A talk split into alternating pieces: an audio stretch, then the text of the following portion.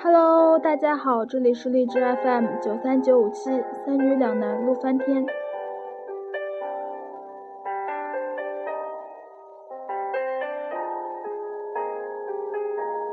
总有这么一批人，小时候他们问你在哪儿上学啊？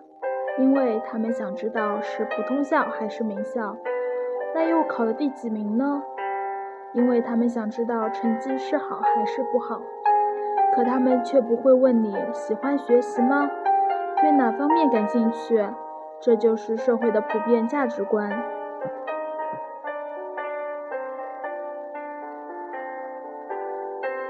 后来还是这批人碰见了你，还是问你，在哪儿读大学或者研究生呢？学什么专业呢？你说清华、北大、常春藤学管理、学金融，他们他们便啧啧称赞。你说一个三本学校，他们就立刻换了一种眼光。可他们却不会问你喜欢自己的专业吗？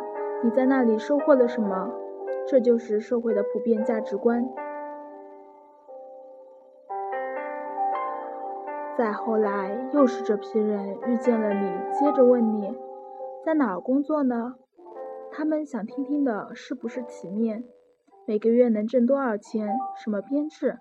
他们总会在心里跟自己的孩子比一比，然后选择是炫耀、羡慕或是沉默。可他们却不会问你。喜不喜欢自己现在的状态呢？你觉得自我实现了吗？这就是社会的普遍价值观。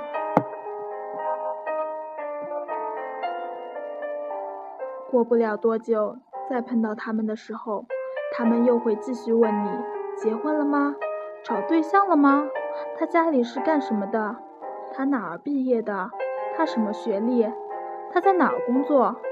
他一个月能挣多少钱？他家里有房子吗？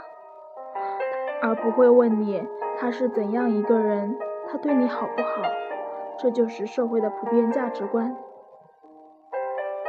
总之，他们好像总有问的，因为社会的价值观在这里，他们需要依照这样的标准去攀比。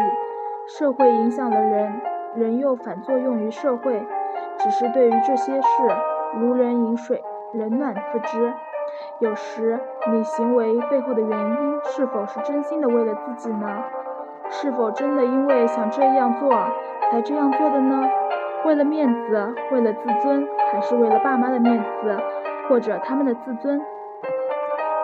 人要做自己才是最难的，优越的外在条件都是表面的。有很多为了虚荣打肿脸充胖子，心里不快乐，也许累了一辈子，灵魂却是法会的。我想这一辈子能让我真正敬佩的人，只有自我实现的人。这也许与社会的普遍价值观相处融合的自我实现，但更加难能可贵的又是。那些抵住甚至是抛开社会普遍价值观压力去选择自我实现的人。